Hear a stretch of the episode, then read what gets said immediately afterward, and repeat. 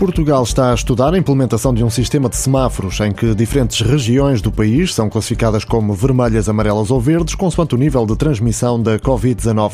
É uma opção que hum, teria como base os mapas municipais de infecções, eh, explicou em entrevista à SIC o secretário de Estado da Saúde, Lacerda Salles. A Alemanha acrescentou a área metropolitana de Lisboa à lista de regiões de risco devido ao aumento de infecções por Covid-19.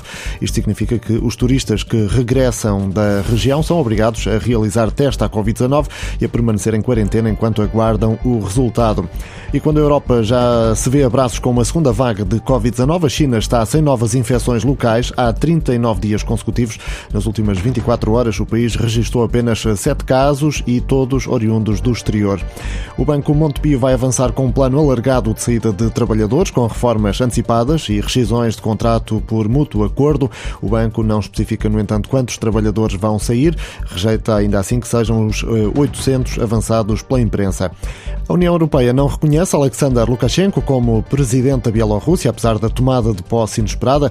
Em comunicado, o chefe da diplomacia europeia aponta os resultados falsificados da eleição de agosto e a falta de qualquer legitimidade democrática.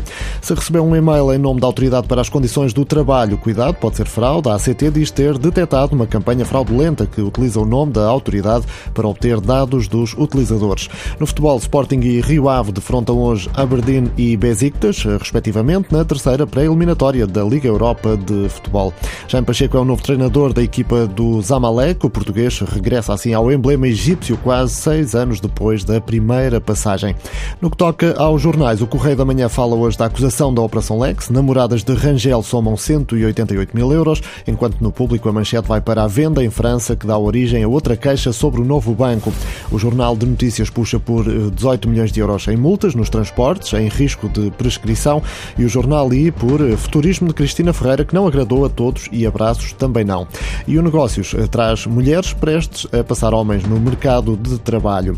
Já no que toca à imprensa desportiva, o jogo do Sporting está hoje em destaque nas três publicações.